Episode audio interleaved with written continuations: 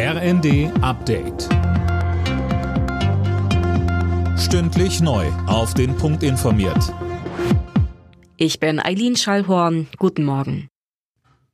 Was die neuen Corona-Regeln für den Herbst angeht, sehen vor allem Ärzteverbände noch offene Fragen.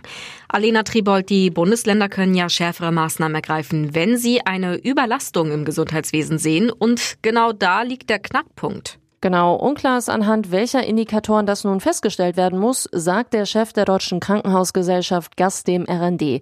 Das sieht auch Bundesärztekammerpräsident Reinhard so. Er sagte den Funke-Zeitungen, an diesem Punkt bleibt das Konzept noch vage.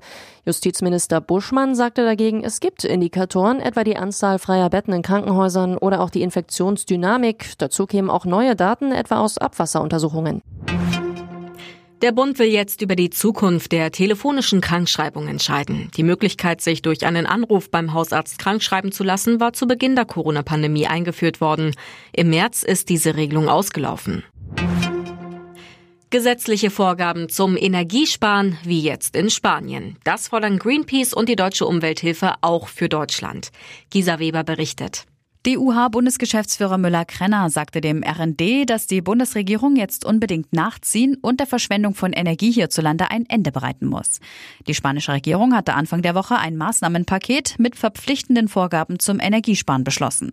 So sollen zum Beispiel Schaufenster nach Ladenschluss nicht mehr beleuchtet und das Licht in öffentlichen Gebäuden bei Nichtnutzung ausgeschaltet werden. Im beschaulichen Dorf Wacken in Schleswig-Holstein startet nach der Pandemie Zwangspause heute wieder das Heavy Metal Festival. Zum Wacken Open Air werden mehr als 75.000 Besucher erwartet. Es gilt als größtes Heavy Metal Festival der Welt.